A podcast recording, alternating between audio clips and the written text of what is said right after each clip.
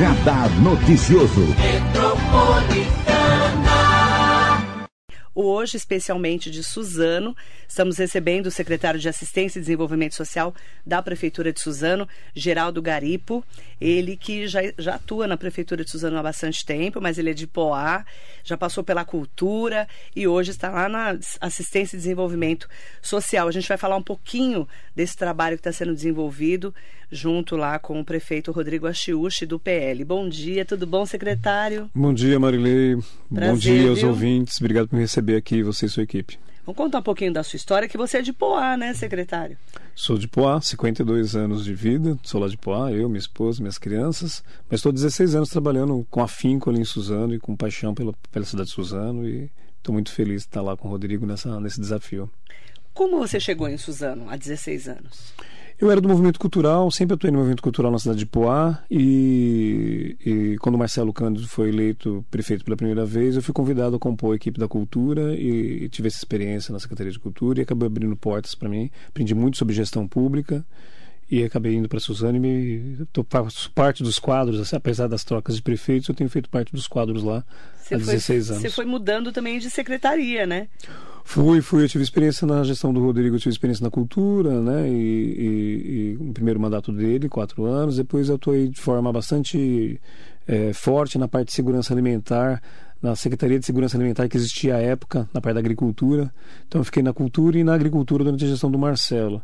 E agora eu estou com outras pautas, né? O Rodrigo me convidou para ser secretário de Cultura, fiquei quatro anos no mandato como secretário de Cultura e agora, mais recentemente, na assistência. Como é assumir a Secretaria de Assistência e Desenvolvimento Social em época de pandemia, secretário?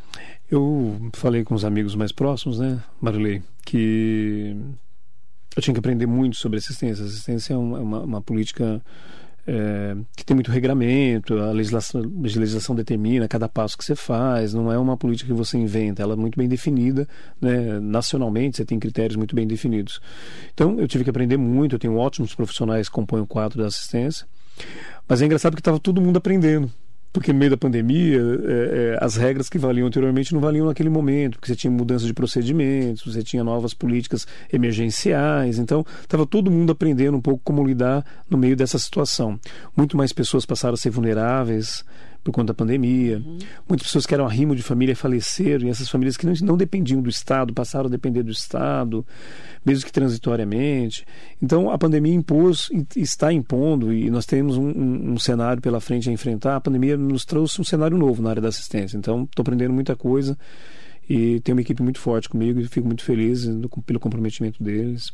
Agora, secretário, a gente fala muito, é, às vezes a pessoa confunde assistência e desenvolvimento social com fundo social, que é presidido pela primeira-dama, né, a Sim. esposa do prefeito, a Larissa Achuch. É, como explicar o papel dos dois?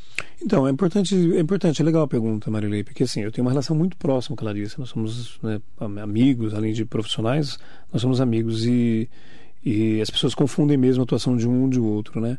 As pessoas até falam, ah, Geraldo, você está lá com a Larissa? Eu falei, não, eu estou na pasta da assistência, né? É, mas acho que você está junto. Nós né? estamos juntos. Mas não na mesma secretaria. Não na mesma secretaria, né? Ela está no fundo e no SASP, né? E uhum. eu na Secretaria de Assistência. Mas o fundo, o fundo, ele trabalha muito com a, com a, com a política do voluntariado, do comprometimento da solidariedade. Então, é, a, a Larissa o tempo todo está movimentando a cidade, trazendo pessoas para o enfrentamento da miséria, né? convidando pessoas para essa luta no combate à miséria. Uhum. E muito usando a solidariedade e o voluntariado. A Larissa mesmo não tem salário, né? então é, é, é um processo de usar a imagem dela e o poder dela de articulação para trazer pessoas para esse processo. Assistência não. Assistência é uma política nacional, estadual e municipal, define lá quais são os nossos papéis, eu tenho equipamentos, eu tenho uma estrutura toda que garante ali é, que a pessoa tem acesso a um direito dela. Então, a mulher que foi vítima de violência, ela tem um acompanhamento, tem um atendimento, tem um serviço à disposição dela. A criança que foi abandonada pela família tem um acompanhamento, tem um atendimento, se for o caso, acolhe ou não, ou volta para a família. Idosos que foram abandonados pela família. Então, nós temos uma série de serviços regulares, definidos em lei, que eu tenho que garantir e eu tenho toda uma estrutura que, que dá conta disso, com funcionários concursados, assistentes sociais, psicólogos, para dar conta dessa demanda que é regulada por lei. Que é essa rede de vulnerabilidade que a gente fala tanto, né? A pessoa ter o direito quando ela está vulnerável. Exatamente. Como que você enxergou a pandemia? Porque assim, a gente sabe que muitas pessoas volta, é, ficaram abaixo da linha da miséria. Muitas pessoas começaram a precisar mais assistência nesse momento. Como é que ficou Suzano nisso?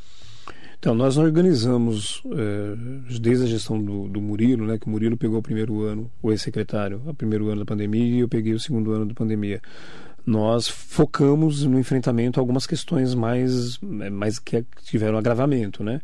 Então nós criamos um acolhimento para 120 vagas, além do que a gente oferecia, mais 120 vagas de acolhimento para a população em situação de rua. No ano de 2021 nós acolhemos 1.152 pessoas, Marilei, que estavam em situação de rua, que elas passaram pelo nosso acolhimento. É muita gente. Não quer dizer que essas pessoas estão nas ruas de Suzano, quer dizer que elas transitaram por Suzano em algum momento. E o acolhimento era importante porque as pessoas não ficassem mais vulneráveis do que já, já são naturalmente. Uhum. Nós ampliamos muito a nossa capacidade de distribuição de alimento de combate à fome, não sozinho, eu, o, a, assistência, o Fundo Social, uhum. a Secretaria de Educação, a Secretaria do André Luduca através da Agricultura, todos nós criamos um programa grande, Suzano contra a Fome, uhum. que, que fez uma ação muito forte na distribuição de alimento em todo o território. Né? Nós atendemos mais de 36 mil, foram mais de 36 mil atendimentos através de cestas básicas ou cestas verdes. Então, essas duas frentes ganharam muita força por conta do Covid.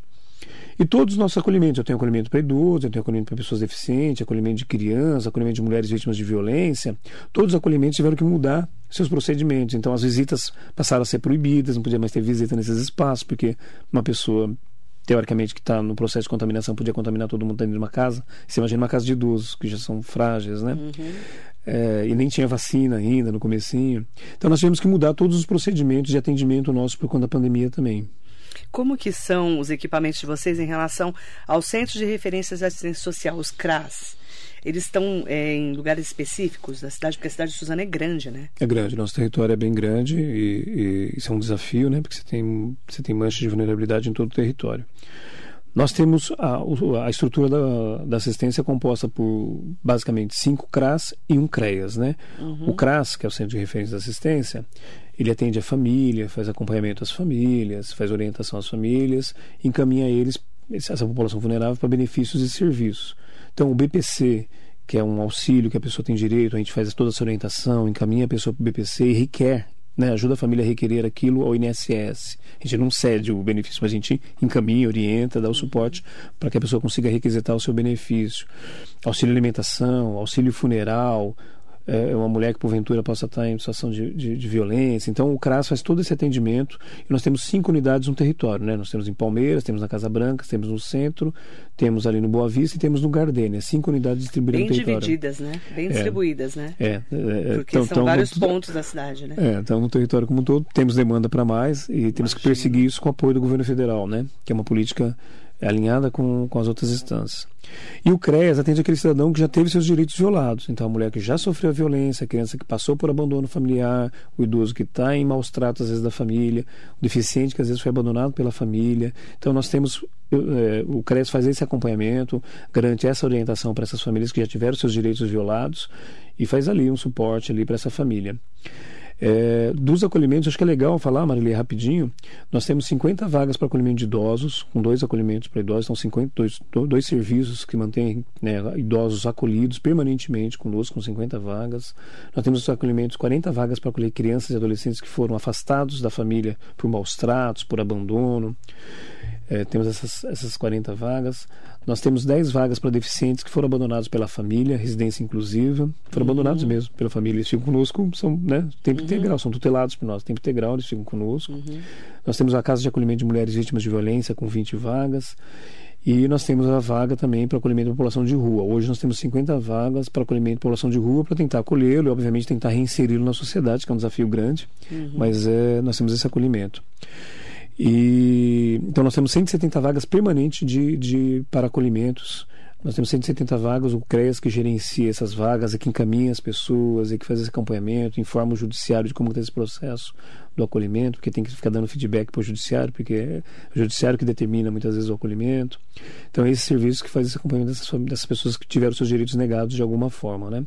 Além disso, a gente gerencia os dois conselhos tutelares, a gente dá suporte para o funcionamento, eles são autônomos, a gente dá suporte uhum. para o funcionamento dos dois conselhos tutelares. E a gente mantém hoje seis conselhos municipais.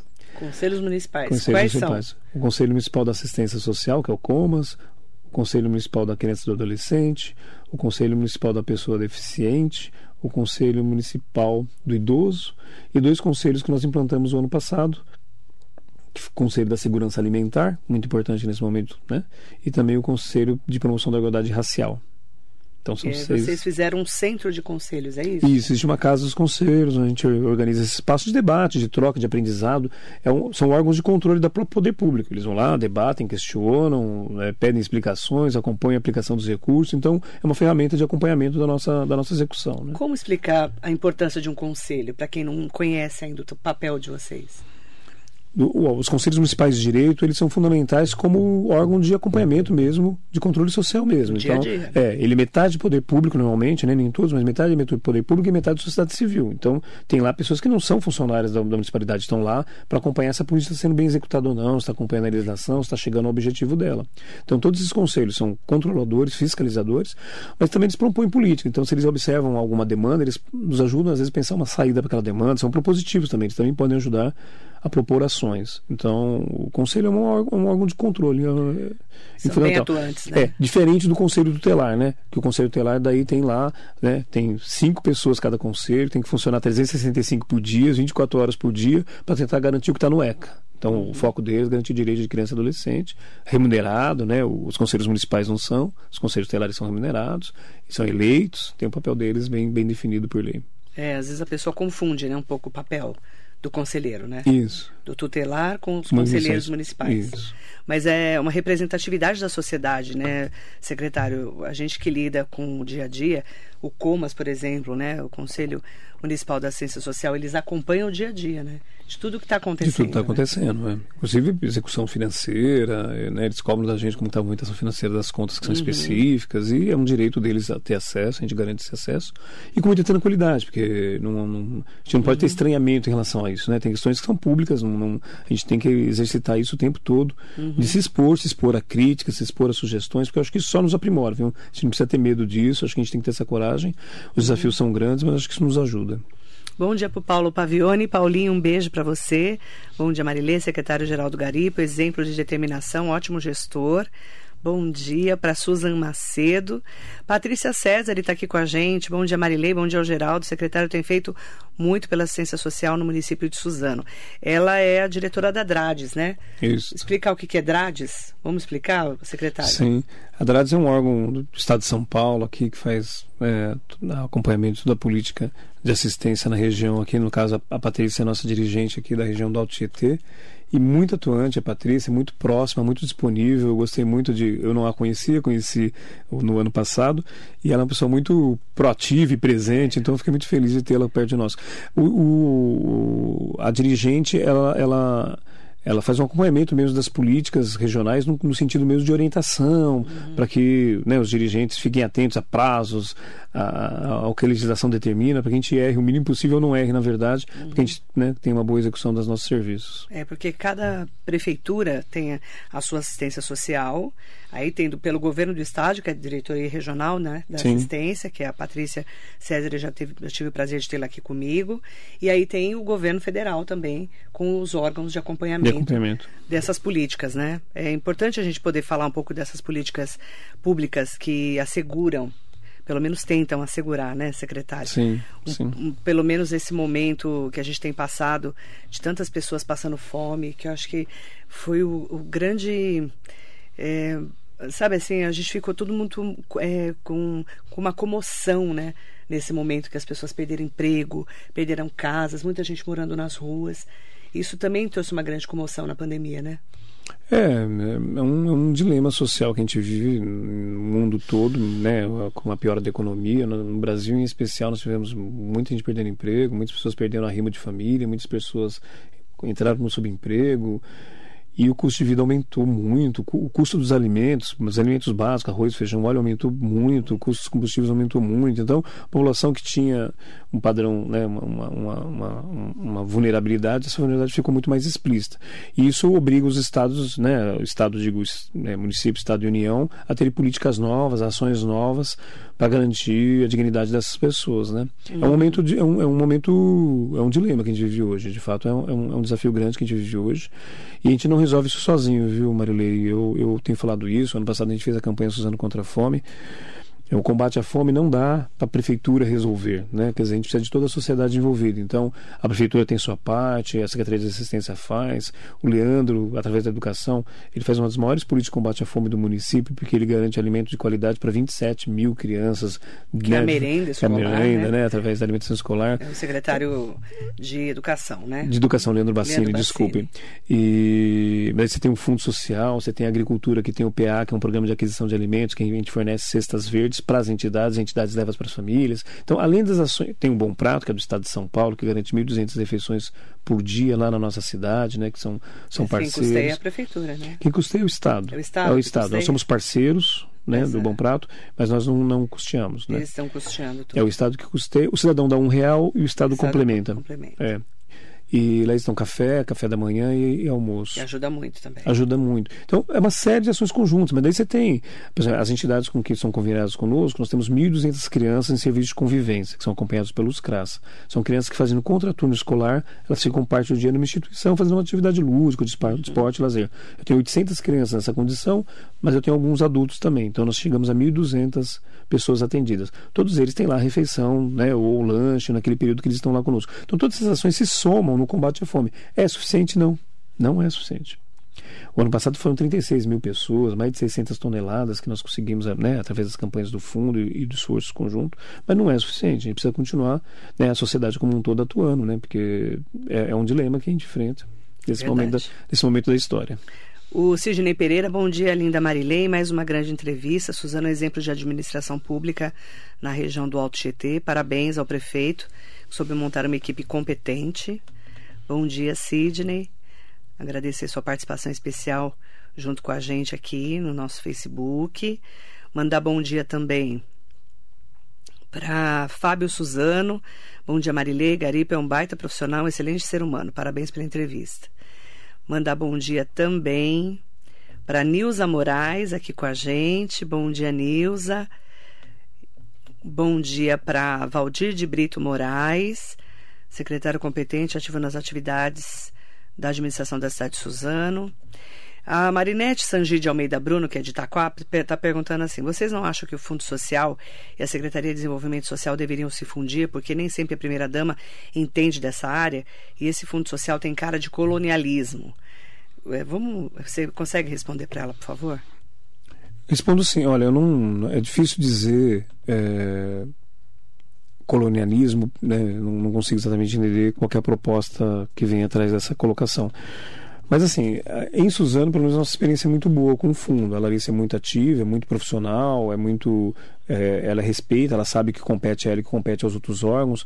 Então, assim, trabalhar com solidariedade, trabalhar com voluntariado não é um papel da assistência. A assistência trabalha com recurso público, com leis que determinam o uso daquele recurso e tem um espaço muito importante para trabalhar com sororidade, com voluntariado. E o fundo tem feito esse papel muito bem em Suzano e ajudado a combater a miséria em Suzano. Então a assistência vai lá, cumpre o papel dela que está definido em lei. E além disso, quem, né, quem achar que por bem pode somar né, no campo do voluntariado e, e fazer redução dessa vulnerabilidade da pobreza, da miséria, do sofrimento da população, eu acho que é bem-vindo também. E a Larissa faz isso muito bem. E, e eu acho que se em todos os municípios for respeitado né, o papel de cada órgão, eu acho que todos ganham. Bruno do Prado, muito bom dia para você. Mandar bom dia especial também para o André, que está aqui com a gente, André Alves da Silva. É, mandar bom dia para Rosemari Ferreira Calisto. Bom dia também. Tem uma pergunta que chegou aqui, secretário, falando aqui que é da Fátima. Bom dia, Marilei. Bom dia ao secretário. Secretário, é, como procurar ah, os direitos, né, os nossos direitos aqui na cidade de Suzano? Eu mudei há pouco tempo para a cidade e gostaria de saber quais os caminhos que vocês têm para ajudar as famílias carentes. Qual que é o primeiro caminho? É o CRAS? É o CRAS. É o, CRAS, o CRAS é a né? porta de entrada dos serviços, né? Da assistência. Então, nós falamos, né? Eles estão distribuídos nos territórios. É, Dependendo de onde ela mora, ela procura é, procura o CRAS mais, próximo da região dela, né? É, Aí leva o quê? Leva documentos? Os documentos pessoais, normalmente dela e da família. Porque o primeiro passo é fazer o CAD único. O cadastro o único. cadastro né? único. Porque isso é um, é um, é um é, permite ela ficar referenciada e daí ela pode acessar uma série de benefícios estaduais, federais, é, acessar vários programas que existem, não só a política municipal, mas também, por exemplo, o Auxílio Brasil uhum. ou o BPC. Todos esses benefícios têm como pré-requisito que ela esteja no CAD uhum. único, né, um cadastro único. Cada CRAS tem um CAD único funcionando junto. Então a pessoa vai lá e tenta, né, vai lá, faz o seu agendamento e faz o seu, seu cadastro. Nesse momento nós estamos com, com um fluxo muito grande nos CRAS. Eu tenho que ser honesto com vocês, porque nós estamos fazendo nós estamos fazendo o passe livre, né? nós estamos garantindo que os jovens é, pleiteiem né? a isenção do, do transporte. Então nós estamos to, todos esses jovens e suas famílias lá fazendo essa busca nos CRAS. E é justo. Então a pessoa vai e a gente faz o agendamento e atende a pessoa. a porta de entrada é o, é o CRAS e é por lá que ela tem que, e precisa que marcar? Ela vai lá, eles vão ser atendidos. Se eles não conseguirem atender imediatamente, eles vão fazer agendamento para ela retornar. Certo. Aí são cinco espalhados pela cidade. Vai pegar o que é mais perto da casa dela. O mais próximo da residência dela. E maiores informações ligar onde, secretário? Tem, pode ligar na própria Secretaria de Administração da, da, da Assistência, né? 4745 22 4745 2255. Maiores informações, tá? Às vezes a pessoa chegou há pouco tempo na cidade, não sabe o caminho. Aí eles vão te encaminhar lá para todo esse trabalho. É, o mais importante é você estar tá dentro do sistema, né? É. Para pessoa, para para que a prefeitura e os outros órgãos consigam te enxergar com uma pessoa, ou nesse caso, espero que não seja o seu caso, mas está precisando de alguma coisa, uma vulnerabilidade, orientação. ou até ajudar uma orientação de, de algum é. parente ou algum vizinho, né? Existe um, uma posição do cidadão de muitas vezes procurar o CRAS para pegar a cesta. Pessoal vem aqui pegar a cesta básica. Não é esse o nosso foco do nosso trabalho, que a gente vai lá, faz uma entrevista com a pessoa, entende todas as vulnerabilidades que ela tem, toda a renda que ela tem, todos os déficits que ela, que ela porventura apresenta. Às vezes ela tem uma renda alta, mas tem uma pessoa doente na família que consome boa parte dos recursos. Então, uhum. tudo isso é computado para fazer uma leitura da situação social Vocês e da vulnerabilidade um levantamento da família. da família. Da família toda. Então, a gente não vai lá para distribuir cesta, a gente vai lá para entender toda a vulnerabilidade da família e ver em que programa que ela se enquadra. Às vezes ela precisa, olha, precisa encaminhá-la para uma qualificação para o trabalho para ela se preparar para o mercado de trabalho. Ah, não, ela tem direito a um benefício, um benefício eventual um BPC, porventura, ela vai receber, se ela conseguir se enquadrar, vai receber um salário mínimo o resto da vida dela, porque pessoas acima de 65 anos que não conseguiram aposentadoria ou pessoas deficientes que não estão aptas ao trabalho. Então ela tem um direito que é dela. Então, é, não é a cesta básica, quer dizer, uhum. é, é né, ver qual é a condição dela e o que, que de fato ela precisa para ser promovida, né? Uhum. Então, é difícil, assim, que se passa, né, e faz toda uma, uma, uma, uma avaliação para poder fazer o um caminhamento correto. Mandar bom dia para o Carlos Araújo. Gostaria que o secretário-geral do Garipo explanasse sobre os principais avanços da ciência social desde o início da sua gestão. Faz um ano que você está lá, né? Um ano e dois meses. Um ano e é, dois meses. Eu cheguei em dezembro do ano passado. É, eu acho assim, acho não tenho certeza, né? Nós conseguimos melhorar a estrutura física de todos os equipamentos, os equipamentos precisavam de investimento, a gente precisa que os funcionários tenham condições boas de trabalho, a gente conseguiu fazer um ano de investimento bom na reestruturação de todos os ambientes, obviamente que a gente tem muito para fazer, mas avançamos muito. Mas nós tivemos avanços assim, criamos a Casa dos Espaços Conselhos, que é um espaço que não existia, que era um espaço digno para os conselheiros poderem fazer a atuação deles. Conseguimos ampliar muito a, a aquisição de, de, de, cestas básicas para poder manter uma regularidade na entrega das cestas, que antes não havia regularidade na entrega de cestas básicas. Nós conseguimos estabelecer isso. Conseguimos aprovar os benefícios eventuais como lei, porque a gente praticava, mas não estava regulamentado. Então tem o auxílio funeral, auxílio alimentação, auxílio natalidade, tudo isso está regulamentado por lei agora. A gente consegue trabalhar este ano com esses benefícios. Então nós conseguimos melhorar toda a estrutura de funcionamento da, da, da secretaria, desde o espaço físico até a regulamentação e os fluxos, para dar clareza para o cidadão onde que eu vou, quem que vai me atender, a estrutura que está lá está tá, tá decente para fazer o atendimento ao cidadão.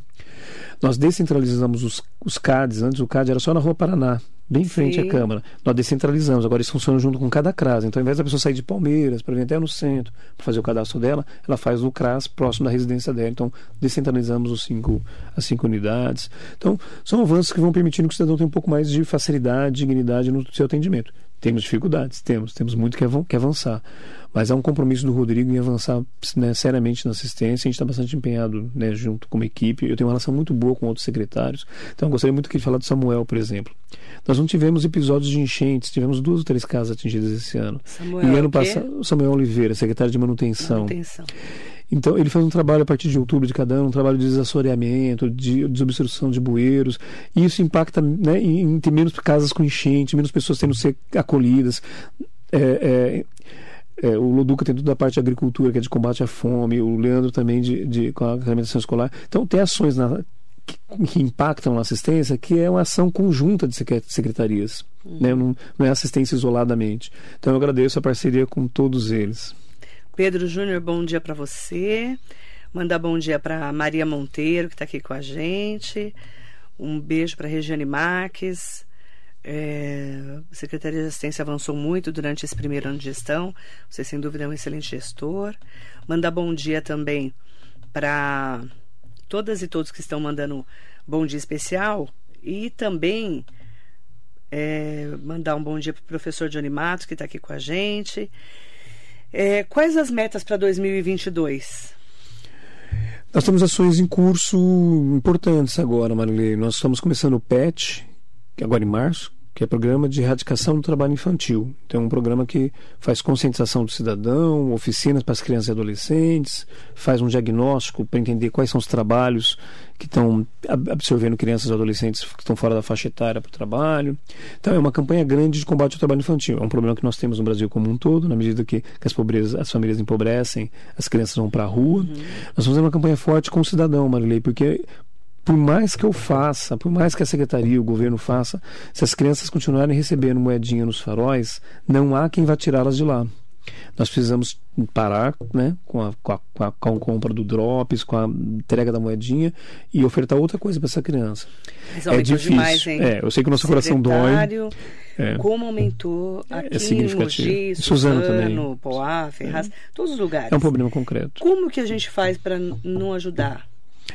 Então, hoje nós temos uma campanha para que as pessoas ajudem o fundo da criança e adolescente para que a gente possa ofertar para essa criança ou para essa família um suporte. Porque eu procuro a criança, falo onde você mora, né? Eu não, né? O conselheiro, os técnicos, né? Posso falar com seu pai?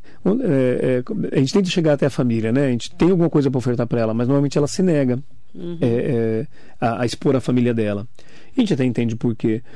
Mas se no bairro, na comunidade dela, a gente conseguir ofertar uma atividade para ela de lazer, de cultura, se a gente conseguir ah, fazer o auxílio alimentação para a família dela e essa criança não tiver que ir para a rua, porque muitas meninas caminham, vão caminhando para a prostituição. E, e, e, meninos e meninas vão, vão sendo absorvidos pelo tráfico. É, é, mantê-los no farol não vai ajudá-los. Eu sei que, que, é duro fazer a negativa, mas tem, tem que ter certeza que isso vai fazer com que a família busque uma outra solução. E daí tem, né, tem, tem que cobrar de nós mesmos uma outra solução, do poder público, um, um outro suporte para essa família. Mas manter essas crianças nos faróis não vai nos ajudar a construir uma outra sociedade. Mas se tem aquela criança ali no semáforo, é porque tem uma família desestruturada por trás por dela. Por trás dela. Ela não está ali de graça, né? Ela não está ali à toa. Não, ela não então, vai querer estar tá ali. É. Então, é, o, expõe, né, o, nosso desafio é achar essa família. Então, acho que, as, acho que os vizinhos, a comunidade que localiza esse problema, é importante nos procurar, procurar o conselho tutelar para que a gente possa diagnosticar quem é aquela família, como que a gente intervém, o que a gente pode fazer. Às vezes está sendo explorado por um adulto, não sempre, mas quase sempre está sendo explorado por um adulto. Né? Então, esse adulto também tem que responder pelo ato dele certo? Porque tá às vezes o pai, né? às vezes o pai está ali e as crianças estão trabalhando e ele está ali, né? É, a, a Fernanda fez. É muito comum. Né? É, então a gente tem que fazer esse enfrentamento, né? Eu tenho visto famílias inteiras, secretário.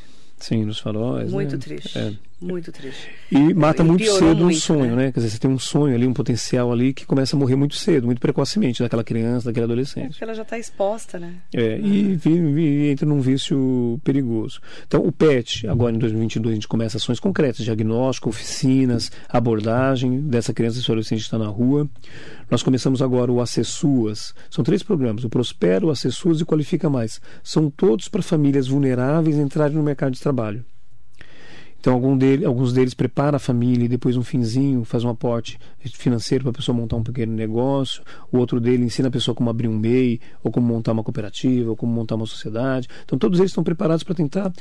É, é, são, são, são, são projetos direcionados para alavancar essa família, para que ela possa sair da vulnerabilidade e ter o protagonismo dela, ter a autonomia dela. É fácil? Não é fácil mas daí cabe o nosso investimento, nossa, né, nosso aporte é, para a família ter estrutura de qualificação para poder ganhar o seu alimento. É, porque não, a gente não vai manter a pessoa na base da cesta básica é, a vida toda, a vida Toda. Isso, não, isso não, é, não é dignificante, o Estado também não suporta também não isso. Suporta. Então nós precisamos promovê-las. Então Verdade. nós temos três projetos, nós vamos atender 1.200 pessoas ao longo de 2022, isso é assistência. Além dos cursos todos do SASP, ou que o André Loduca faz para o desenvolvimento econômico, além dessas outras políticas que outras secretarias fazem, nós vamos atender 1.200 pessoas que só para assistência. se juntando ao trabalho de vocês. Isso, a gente vai somando para apontar uma saída é, para essa população. Nós também vamos implementar agora medida socioeducativa, agora em março, implantar não, nós vamos aprimorar, porque ele já estava implantado, já estava em execução, que são os meninos que são que são que estão cumprindo medida, porque entraram em conflito com a lei, então gente precisamos dar um acompanhamento mais próximo para esse menino, porque ele não, não volte a cometer o conflito, o delito. E então nós temos um projeto de acompanhamento desses jovens e adolescentes. Nós temos uma meta de 40, né, que normalmente é um número que, que Suzano é, é, tem que estar apto a ofertar 40 vagas de acompanhamento uhum. para esse menino que entrou em conflito com a lei. E nós temos um projeto de educação permanente, que são de campanhas permanentes com a sociedade para a educação, para ampliar o olhar da sociedade sobre as questões sociais, por exemplo, qual a importância do dia 8 de março, do 20 de novembro, é, tem um dia só de combate à exploração sexual, a exploração sexual com crianças e adolescentes é um fato que ocorre, marcante, duro e muito presente, Marilei. Uhum e exige da gente presença, conscientização, preparar todos os profissionais de todas as categorias para ter um olhar preparado para enxergar às vezes um sinal de que aquela criança, aquele adolescente está com um comportamento estranho e quem sabe encaminhá-lo para um serviço específico. Então, todo esse processo de campanhas de educação da sociedade a gente também vai fazer ao longo de 2022. Esse ano a gente também implementa o cartão ao invés da cesta básica, então ao invés da pessoa levar uma cesta básica no lombo, ela vai ter o cartãozinho dela, vai no comércio local, acaba fortalecendo o comércio também, ela compra o item que ela precisa, então ao invés dela ter a cesta física, ela recebe um crédito num cartão, a gente vai implementar esse ano, já está tá bem encaminhado e vamos fazer a incubadora social que tem vista, em vista fortalecimento do terceiro setor. Então, a gente vai fazer reuniões periódicas com todo mundo do terceiro setor para falar sobre editais abertos, capacitação de pessoas para poder prepará-las para fazer projetos, porque além do recurso municipal, tem uma série de recursos estaduais e federais que não estão sendo captados. Então, a gente tem que preparar nossas instituições, fortalecê-las, para que elas captem esse recurso e isso vai impactar a nossa cidade, impactar todos nós. Né? Bom dia para Renata Pires, está aqui com a gente. Mandar bom dia também para o Austin Ralé, conosco. Aproveitar, né, para avisar para os nossos ouvintes, né, maiores informações para as pessoas que estão me perguntando, pode ligar no 47452255, tá? Para essa ouvinte que está falando que chegou a Suzana há pouco tempo, quer entender como funciona, é só você ligar para você entender o caminho aí da assistência social. 47452255. Secretário, agradecer a sua entrevista. É, e qual é a mensagem que você deixa né, nesse momento que a gente espera que a pandemia esteja acabando, né? Mas o momento que a gente tem visto as pessoas tão ainda em vulnerabilidade né, social, econômica e até mesmo faltando alimento dentro de casa. Então, eu, nós temos certeza de que a, a questão sanitária vai passar. Né? A gente vai lidar com o coronavírus, isso vai entrar no nosso ciclo de vida, a gente vai ter que usar máscara, vai ter que ter vacina, isso, né? Mas agora com menos mortes, com um processo um pouco mais estabelecido em relação à saúde pública. Mas uma crise social se instala, né? Com, com por conta da pobreza que ampliou, o número de famílias vulneráveis. Então a gente tem uma crise social a ser enfrentada nos próximos anos. A economia do país dá sinais é, é, de desaquecimento, nós temos problemas com inflação, nós temos vários problemas. Então, as questões sociais têm que ser enfrentadas pelo Estado, mas também pela sociedade. Então, a minha palavra é essa, né? Que assim, todos os profissionais da área de assistência são grandes guerreiros, não pararam de trabalhar durante a pandemia, mesmo com todos os riscos que tinham, nós não, nunca interrompemos o nosso trabalho. Nós precisamos, mas precisamos envolver todos, nós precisamos da ajuda de todos nessa, nessa ação de garantia de dignidade do, do cidadão. É, estava falando em relação aos jovens, né? Me preocupa muito quando um jovem para de sonhar. Eu acho que a gente tem que garantir sempre que um jovem, adolescente, ele continue sonhando, porque senão ele, ele faz mal para ele e para os outros. Se ele não estiver sonhando, não estiver buscando, não estiver acreditando, que pode ser, que a gente pode ter um dia melhor amanhã. Então, uhum. eu quero acreditar, eu quero lutar e, e tenho certeza que toda a nossa equipe também e toda a nossa cidade aí para ter os dias melhores. O papel do poder público é muito importante nesse momento. Sim, de fomentador, de, fomentador. de, organizador, para que essas coisas aconteçam. Verdade. É porque é aquilo que você falou, né? Você para de sonhar, você não tem futuro. Não busca, né? Você vai, como é que você vai procurar? Né? Você não vê um futuro para para tua família, né? Se você tem um, uma criança que precisa ficar num semáforo vendendo bala, por exemplo, pedindo dinheiro, é, é muito humilhante, né? É muito complicado. E a gente que tem esse olhar fora, você está no serviço público, mas para quem está fora, às, às, vezes dá a impressão assim, nossa, ninguém está vendo. Você já deve ter ouvido falar isso, né, secretário? Sim. Mas é, sim, as políticas públicas estão aí para isso. Para enxergar aquela criança, aquela família e tentar acolhê-la o melhor que puder. É, uma, nós temos uma rede grande de, de serviços da prefeitura como um todo e do estado. Então, só para dizer o seguinte, tem um número alarmante de crianças nas ruas, mas ele, ele, ele nossa criança tem que estar na escola, tem que estar em projeto, tem atividade cultural, esportiva, uhum. é isso que a gente sonha, é isso que a gente vai, vai fazer junto com todos, é isso que a gente vai. Né, vamos Essa perseguir é meta, isso. Né? É, vamos perseguir isso, né? E, e, por isso que eu falei, né? Se alguém conhece uma família, nos, nos, nos indique, Sim. nos oriente, nos provoque, nos cobre, porque a gente vai ter que atuar, a gente vai ter que atuar, uhum. né? Para uma solução a, a, a esse desafio. Obrigada, secretário Geraldo Garipo. Bom trabalho para você, junto à equipe lá né, todo o pessoal da Secretaria de Assistência e Desenvolvimento Social da Prefeitura de Suzano. Obrigada, viu? Obrigado, obrigado aos ouvintes, obrigado à Rádio Metropolitana, obrigado à equipe. Muito obrigada, obrigado por tudo. Viu? Muito bom dia para você que nos acompanhou. Muito obrigada e até mais.